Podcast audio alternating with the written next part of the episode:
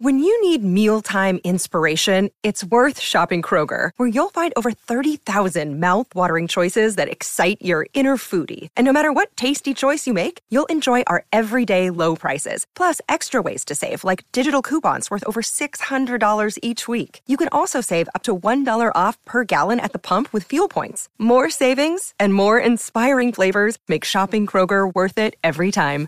Kroger, fresh for everyone. Fuel restrictions apply. Hola a todos, soy Víctor Abarca y estás escuchando Expreso con Víctor, el podcast diario sobre tecnología, tecnología que importa y cultura digital.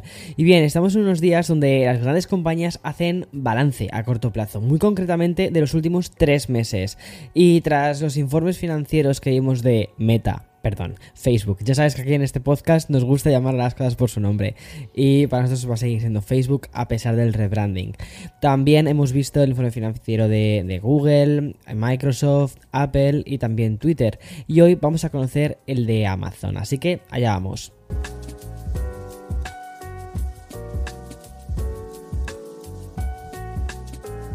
La nueva normalidad no solo implica esto de quitarnos las mascarillas, olvidarnos un poco de la palabra COVID.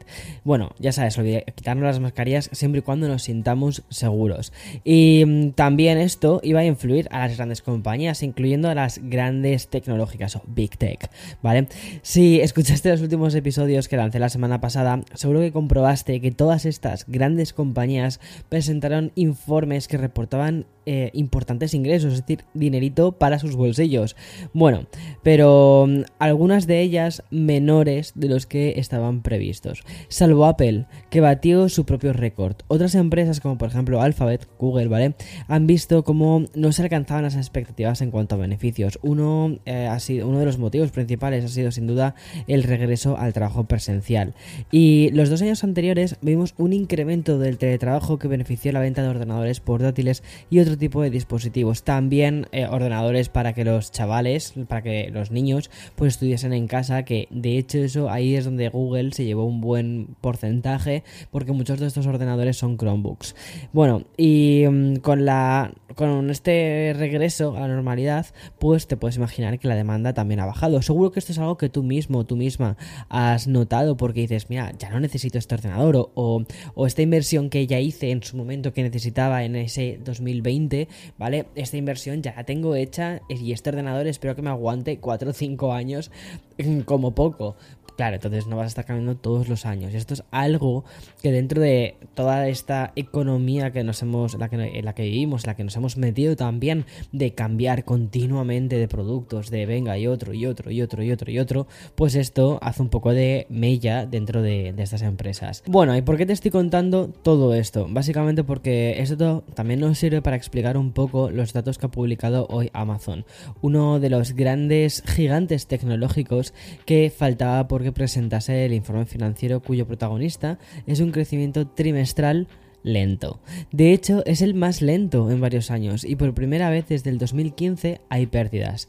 Amazon obtuvo 116 mil millones de ingresos durante los primeros tres meses del año, es decir, un 7% más que el año anterior, pero este dato positivo se golpea de frente con otro mucho más negativo, y es que en el primer trimestre del 2021 el crecimiento fue del 44%, echando un ojo, vale, a ciertas divisiones eh, como, como la del fabricante de camiones eléctricos Rivian Automotive, que es de ellos, encontramos la causa en la pérdida de 3.800 millones de dólares durante este trimestre.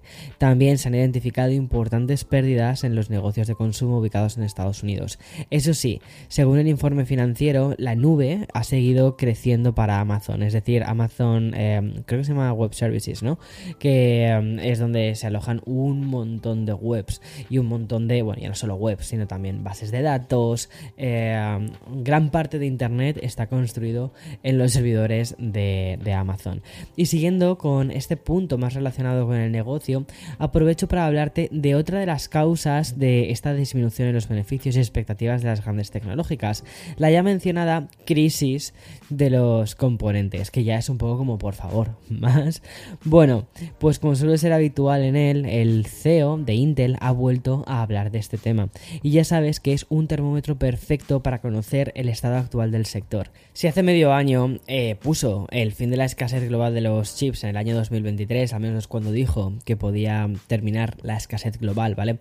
Eh, esto fue, esto, lo dijo el máximo dirigente de Intel. Bueno, pues aún ha bajado más las expectativas. Y es que el CEO ahora piensa que esta ausencia de componentes electrónicos y semiconductores podría durar hasta, atención, el 2024. ¿En serio? Pues parece ser que sí. Las declaraciones a la CNBC, CNBC, ¿vale? Durante el fin de semana el CEO del fabricante defiende esta tesis porque dice que la escasez ha afectado también a los propios equipos. De todas formas, Intel está de enhorabuena y es que es una compañía que se ha visto menos afectada por esta escasez.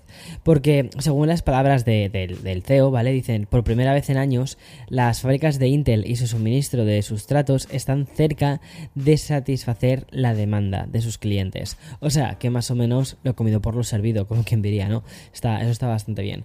Y hablamos ahora de Apple. Seguro que recuerdas que hace unos días te conté que los de Cupertino habían tomado una decisión importante respecto a su tienda de aplicaciones, la App Store.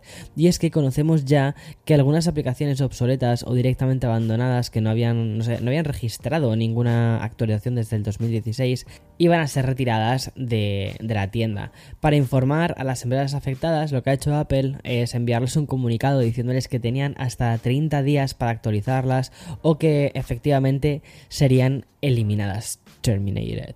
Bueno, pues esta decisión ha sido bastante criticada por el sector de los desarrolladores, sobre todo los de carácter más independiente y que disponen de menos recursos. Quizás por esto Apple ha bajado un poquito la marcha de todo esto y la compañía ha publicado un comunicado explicando mejor en qué consiste esta nueva política. Al final es que la comunicación es fundamental para entenderse y a cambio ha concedido un mayor plazo para que las aplicaciones en riesgo puedan ser actualizadas. Ha pasado de dar un plazo de 30 días, que era lo que originalmente había dicho, a 90 días. Y como te digo, desde Apple han explicado que la eliminación afectará a las aplicaciones que no han sido actualizadas en los últimos tres eh, años y que no se hayan descargado en absoluto o muy pocas veces durante un periodo continuo de 12 meses.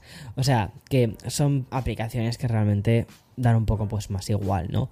Y no dejamos Cupertino porque acabamos de conocer que la Comisión Europea ha acusado de manera formal a la compañía por restringir el acceso de terceros a la tecnología clave necesaria para desarrollar soluciones rivales de, de, de, de, bueno, de wallet, de cartera móvil en los dispositivos de Apple.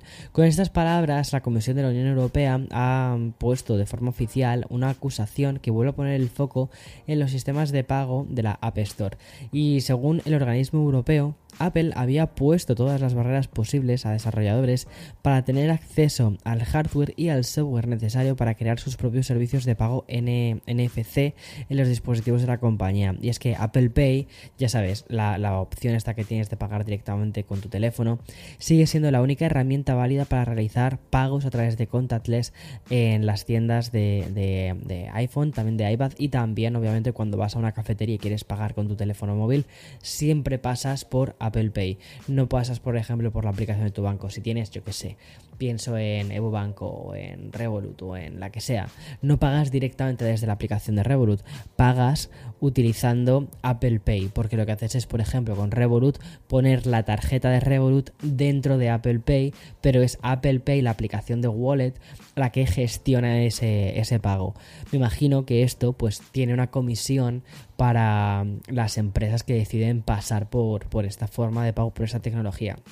Y bien, leyendo la nota de prensa, las palabras que se han utilizado son bastante duras. Dice así, dice, Apple ha construido un ecosistema cerrado entre sus dispositivos y su sistema operativo y controla las puertas a este ecosistema, establece las reglas del juego. Bueno, yo creo que esto no es una sorpresa para nadie. Vale la pena recordar que esta investigación además comenzó en junio del 2020, pero ha sido ahora cuando los técnicos encargados del caso han emitido su primera conclusión preliminar. A ver, creo que esto puede ser un golpe bastante fuerte para, la compañía, sobre todo porque considero que Apple cada vez está yendo hacia ser una empresa más de servicios y que los servicios financieros mueven muchísimo dinero y que son algo muy interesante, sobre todo porque no hemos visto una evolución grande en los últimos años sobre los servicios financieros. Y una de, los, de, las, grandes eh, revoluciones que estamos viendo en todas estas fintech, es decir, aplicaciones financieras con este componente tecnológico, pasan por el tema de los pagos móviles y los pagos entre personas. Lo estamos viendo, por ejemplo, en Estados Unidos con Cell, con, eh, con Wise, eh, Apple Pay, con, con Google Pay en menor medida, porque no termina de despegar, ojalá despegase muchísimo más. Es decir, hay, sí que hay un interés, yo creo que sí que hay un interés por parte de la gente y también, por supuesto, hay un gran interés por parte de, de las empresas en ser las que gestionen todo esto. Porque cuando hay dinero en juego, literalmente, eh, quien gestiona, quien intercambia todo esto, es quien se termina también siempre llevando, pues un poquito. Y un poquito de mucha gente son muchos poquitos.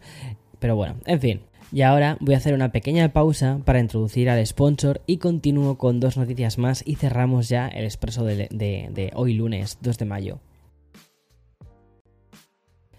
Bien, ¿te acuerdas cuando decíamos que los NFTs podrían estar experimentando un pinchazo en su burbuja? Bueno, pues mira, olvídate de todo eso que te he contado, ¿vale? Porque al menos en lo relacionado con Board Ape, ¿vale? Parece que las cosas están yendo completamente diferente. Ya sabes, este es el proyecto de tokens digitales más popular del mundo y que son unos monitos. Seguro que has visto los monos en, en, mm, algunos tweets o lo que sea. Bueno, pues este eh, proyecto sigue arrasando con cada colección que lanzan, independientemente independientemente de que sus tokens hayan sido hackeados o lo que sea. Bueno, pues el sábado pasado lanzaron una nueva colección y ha vuelto a arrasar. Resulta que Board Ape Jazz Club lanzó este fin de semana una colección de, su metaverso con el nombre Other Side, que son unos 100.000 NFTs que se pusieron a la venta ante una demanda que se volvió absolutamente loca, hasta el punto de que la cadena de bloques Ethereum literalmente se colapsó. Una caída del servicio que duró varias horas y que provocó que miles de usuarios se viesen perjudicados realizando transacciones fallidas vidas. ¿Y por qué esta locura de demanda? ¿Qué estaban vendiendo desde el metaverso de Board Ape Jats? Bueno, pues básicamente un trozo de terreno virtual. El proyecto que colapsó la cadena de blockchain consiste en 200.000 terrenos que se comercializan como si fuesen NFTs. Algo así como un pedazo de tierra virtual, de, tierra virtual, perdona, en, tu metaverso. Vamos, como cuando enciendes los Sims y te piden eh, un trozo de parcela. Bueno, pues esa parcela pues cuesta un dinero. Pusieron 200.000 terrenos terrenos y ya está. El proyecto, dividido en los mencionados 200.000 NFTs, puso su primer lote a la venta el sábado, concretamente 55.000 parcelas. Las otras 45.000 que pertenecían de manera gratuita a aquellos que ya poseen un NFT de Bored Ape Jats. Y cada uno de estos terrenos costaba 5.846 dólares, o lo que es lo mismo, ¿vale? 305 ApeCoin, que es la moneda creada por la compañía. Te repito, vale, que cada uno de estos terrenos digitales costaba casi 6.000 dólares. Y como te digo, la demanda fue tan brutal que Ethereum colapsó. Y me iba a despedir ya, pero acabamos de conocer una noticia de última hora que merece la pena resaltar. Y es que Embracer Group, que es la compañía sueca de videojuegos, acaba de anunciar un acuerdo para adquirir hasta tres desarrolladores. Bueno, y sujétate porque eso es importante. Uno de ellos es Crystal Dynamics, otro es Eido Montreal y otro es Square Enix Montreal tres empresas por 300 millones de dólares. Pero sobre todo lo que, todo, lo que, lo que quiere hacer Embracer eh, es hacerse con el catálogo y la propiedad intelectual de estas compañías. ¿Y qué tienen estas compañías? Pues Crystal Dynamics recuerda que son los que están desarrollando actualmente los juegos de Tomb Raider. También están con Deus Ex, con Thief, con Legacy of, of Kane y más de 50 juegos del catálogo anterior de Square Enix Holdings. Bien, pues este acuerdo también va a servir para que Eidos Montreal realice un remake de Deus Ex y con la nueva tecnología de, de Unreal Engine 5. Como recordarás además, justo hace unas semanas te hablé de esta tecnología porque precisamente otra de las compañías que ha entrado en este acuerdo, Crystal Dynamics, ¿vale? Anunció un nuevo Tomb Raider basado en la tecnología de Unreal Engine 5. Me llama muchísimo la atención todo esto, ¿vale? Como al final mm, todas estas mega empresas están comprando empresas, pues no diría pequeñas empresas, no están comprando empresas porque siguen siendo muy grandes eh, de videojuegos, porque O sea, y, la cantidad que se están desembolsando por estas empresas, o sea, 300 millones de dólares, es una, locura. Pero bueno, y también eso nos hace un poquito la idea de cuánto cuesta realmente la saga de Tomb Raider, que es pues, un dineral.